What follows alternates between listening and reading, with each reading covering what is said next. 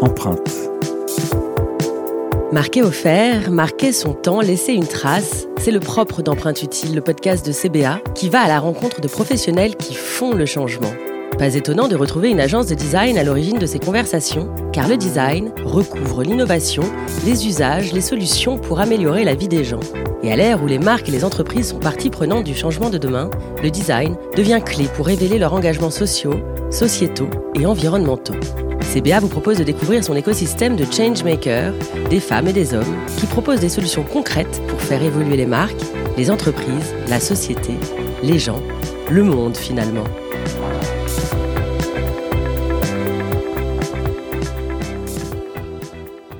Bienvenue dans l'univers d'Empreinte Utile, le podcast de CBA. Je suis Julie Mamoumani, journaliste spécialisée dans les podcasts et curieuse des personnes et des entreprises qui mènent à un futur meilleur. Avec moi aujourd'hui, Kevin Goujon, cofondateur de Ngo Shoes, la marque nantaise de basket éthique dont l'ambition première est de favoriser l'accès à l'éducation via la construction d'écoles au Vietnam grâce à la commercialisation de leurs produits. Vous ne connaissez pas encore cette marque responsable Pas de panique, Kevin nous en dira un peu plus dans quelques instants. Bonjour Kevin Bonjour. Alors voilà, c'est les techniques modernes. Hein. Vous êtes à Nantes, euh, nous ici. Euh. On s'adapte. Est-ce que Kevin, vous pouvez nous raconter euh, votre marque, comment vous l'avez créée On est assez curieux et impatient de le savoir. Alors le, principe de Ngo Shoes, donc on est une marque équitable et solidaire, donc on travaille tout au Vietnam. L'aspect équitable, on travaille avec aujourd'hui avec trois coopératives d'artisans qui ont un savoir-faire traditionnel, celui du tissage à la main. Le but est de maintenir ce savoir-faire en rémunérant de manière juste et équitable ces artisans pour qu'ils puissent en vivre, et nous d'en faire l'originalité et la signature de la marque à travers ces motifs ethniques, aux différents motifs, aux différentes couleurs. On reverse 2% de notre chiffre d'affaires à une ONG qui intervient au Vietnam pour construire des écoles. Donc là, on vient de terminer notre quatrième école avec eux et on en parlera euh, plus tard, mais maintenant on, cherche à se dédier à être plus éco-responsable, notamment par l'utilisation de nos matières premières avec des matières naturelles ou des matières recyclées. Comment vous avez eu cette idée? Comment vous êtes devenu entrepreneur euh, éthique? Surtout les voyages et puis bah, euh, l'amitié qui est entre Ronan et moi, on se connaît depuis la seconde. On a voyagé, on a fait un premier voyage au Pérou en 2010. Et durant ce voyage, on a découvert l'artisanat ethnique, donc qui compose nos baskets aujourd'hui. Et moi, je suis tombé amoureux de l'Amérique latine. J'ai continué de voyager un peu, un peu là-bas, toujours avec cette même passion pour l'artisanat. Et on a mené des vies euh, pro euh, totalement différentes. Moi, j'ai travaillé pendant cinq ans dans un cabinet d'expertise comptable, donc pas gros rapport direct en tout cas avec, avec la chaussure. Et Ronan, lui, a fait son stage de fin d'études au Vietnam. Et il y est resté deux ans pour travailler au sein d'une ONG. Donc en 2015, après un dernier voyage au Mexique, euh, clairement c'était, mais comme beaucoup de personnes de notre génération, c'était la, la, recherche de sens qui a fait que je me suis posé pas mal de questions. Je me suis dit euh, finalement à quoi je sers dans cette société, comment je peux me rendre utile? Et à force de côtoyer des entrepreneurs, à travers mon boulot, j'ai eu envie d'entreprendre autour, moi aussi, mais autour de mes valeurs. Et donc c'est un déclic au, au, Mexique où je me suis dit bah pourquoi ne pas entreprendre autour de autour de cet artisanat? Et j'en ai parlé à Ronan qui lui du coup revenait du, du Vietnam et il a tout naturellement apporté bah, sa connaissance du pays, ses contacts là-bas, son réseau. Il parle même le vietnamien.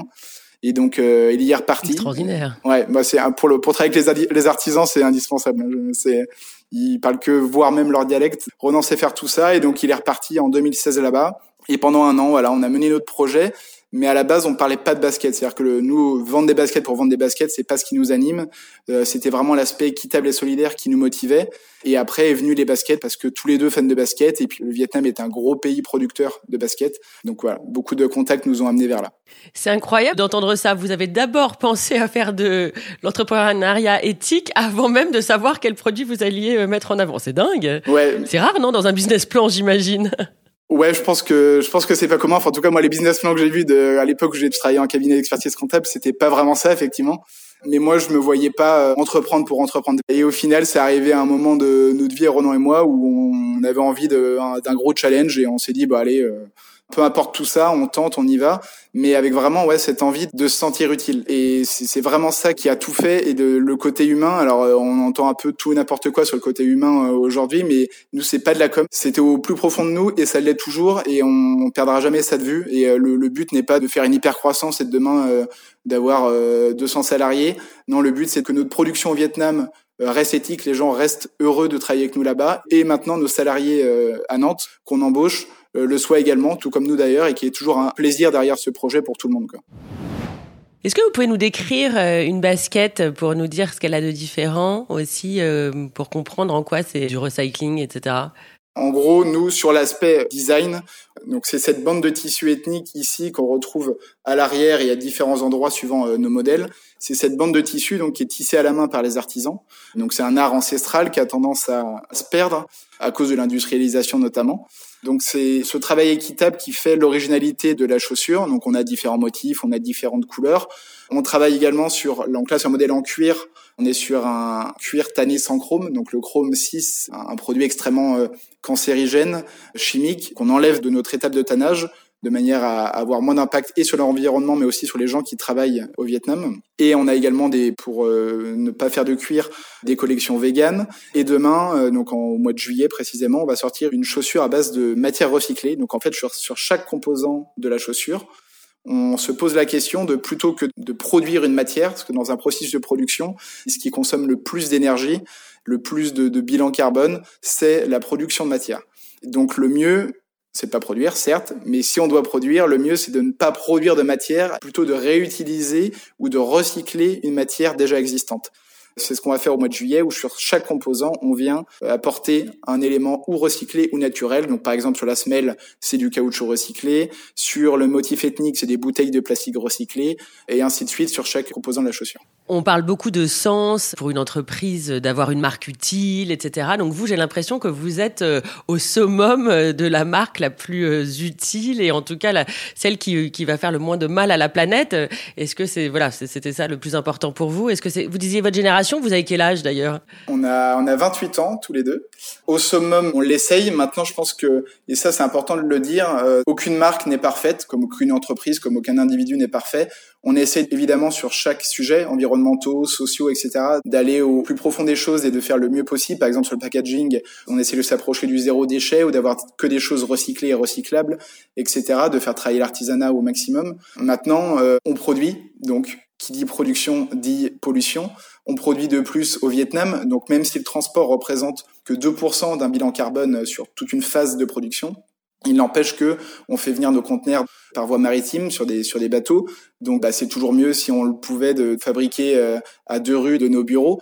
Donc euh, à Nantes, on n'est pas parfait, on connaît nos, nos limites, on connaît nos axes d'amélioration, notamment sur le côté environnemental et co-responsable, et on essaye au fil des années. Aujourd'hui, on a on a trois ans, hein, depuis euh, avril, on, a fêté nos trois ans.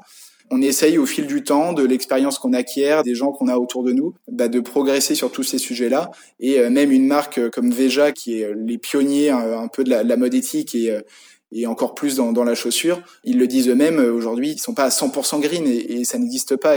Mais le, but est qu'au fil des années, au fil d'expérience et notamment de sourcing éco-responsable qui, qui est maintenant plus facile qu'il y a quelques années, bah, que chaque marque puisse évoluer dans, dans ce sens-là. Alors, avec toute votre expertise, comment vous pourriez décrire aujourd'hui une marque utile? Pour moi, une marque utile, c'est une marque qui contribue au bien-être de la société et qui va bah, rendre fière la personne qui aura acheté ce produit. C'est-à-dire que euh, je pense qu'une marque utile, c'est demain on achète une paire de baskets, on n'achète pas juste une paire de baskets, on achète aussi tout un projet derrière, des valeurs, et que quand on achète la chaussure, on sait que ça fait vivre réellement les gens qui sont derrière la basket, qui la produisent, qui sont derrière l'entreprise, etc. On a un impact sur leur environnement qui sera moindre que ce qu'on a pu faire il y a quelques années euh, en grande masse. Donc pour moi, c'est ça, c'est euh, avoir un impact positif sur notre société et rendre fier la personne qui a fait euh, cet acte d'achat. Donc euh, nous, c'est ce qu'en tout cas, c'est ce qu'on essaye de faire.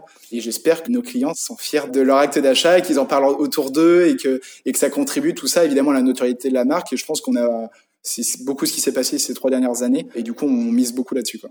Je reviens un tout petit peu en arrière. Il paraît que vous demandez à vos salariés de choisir leur salaire au Vietnam.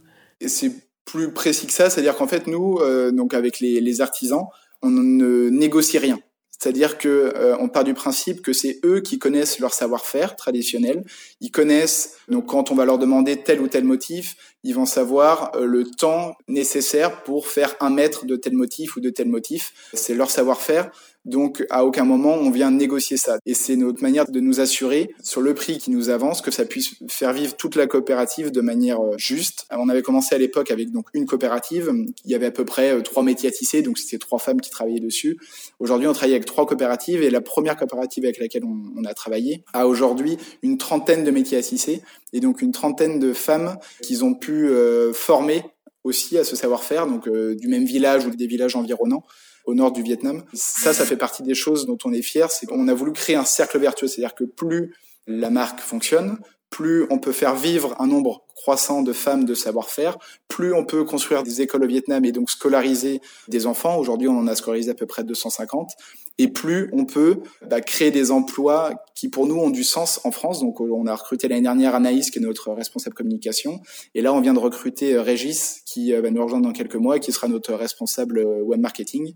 Donc voilà, c'est tout ce cercle vertueux qui est important pour nous. Et à titre personnel, qu'est-ce que vous, allez faire pour laisser une empreinte utile pour 2020 euh, donc, comme je disais tout à l'heure, ça va être d'axer sur le côté éco-responsable. C'était vraiment la tendance 2020. Donc, ça s'est euh, traduit par plusieurs choses. En janvier, on a lancé un partenariat avec Zero Waste Shoes, qui est notre partenaire euh, du côté de Lyon. Donc, pour que nos clients, et ça, c'était quelque chose qu'on qu'on s'était dit depuis le début, nos clients qui ont des paires de Vengo usagées puissent en faire quelque chose, que ça finisse pas en déchets, qu'on vienne pas polluer l'environnement avec des Ngo usagés. Quelqu'un qui a des Ngo usagés, il va sur notre site internet, sur Second Life, il télécharge un bon de retour gratuit, il l'envoie à notre partenaire Zero Waste Shoes, et Zero Waste Shoes a deux solutions. Soit la paire est réparable, ils vont donc la réparer, et la vente d'occasion, donc en seconde main, soit elle n'est pas réparable, ils vont désassembler les différents composants, les différentes matières, pour recycler chaque matière de cette chaussure, ou s'en servir pour réparer d'autres euh, chaussures. Donc c'est euh, créer un marché du seconde main euh, comme ça. Donc ça, c'est ce qu'on a fait en janvier. En juillet, donc, on sort notre collection à base de matières recyclées. Donc la chaussure comprendra à peu près 68% de matières recyclées dans euh, la confection de la basket. Et euh, cette année, on va euh, faire un bilan carbone de manière à bah, être déjà conscience de notre impact et de pouvoir améliorer notre bilan carbone, notre impact carbone sur sur tout un tas de, de sujets. Et on va également faire des audits environnementaux au Vietnam et on est en train de passer l'audit pour obtenir la certification B Corp. Donc euh, là, qui est à, plus grande échelle sur toute euh, l'entreprise. Donc 2020 et les années à venir, tout en gardant cet aspect équitable et solidaire, ça va être le but va être d'aller vers une marque plus éco-responsable et avoir moins d'impact possible sur l'environnement. Mais euh, non, à titre perso, euh, ça fait plusieurs années déjà que sur le côté alimentaire, on a été sur plus de local, euh, équitable, bio. Ça, c'est quelque chose qu'on continue de faire Roland et moi. Sur la mode, évidemment, à partir du moment où c'est en Engo, c'est que déjà on avait conscience de certaines choses. Moi, la première chose que j'ai faite, parce que quand on se lance au début, les salaires sont pas mirobolants, donc j'avais pas de quoi refaire toute mon armoire avec des marques éthiques. Donc la première chose à faire finalement, c'est de se dire bon, est-ce que j'ai pas assez de, de vêtements? Est-ce que j'aurais besoin d'en acheter d'autres? Et la réponse était non. Et j'ai fait avec ce que j'avais pendant euh, je sais pas combien de temps, euh, x temps. Et euh, le jour où j'ai besoin de m'acheter quelque chose, mais vraiment besoin, ou un plaisir, parce qu'il faut aussi savoir se faire plaisir de temps en temps, sans non plus surconsommer, bah là j'achète ou une marque éthique ou du seconde main avec les friperies, etc. Et de cette manière-là, ça permet de consommer moins, mais de consommer mieux. Merci beaucoup Kevin, c'était passionnant. Merci à, toi pour cette interview. C'est toujours, euh, c'est toujours cool pour nous de, de parler de notre aventure chez Ngo.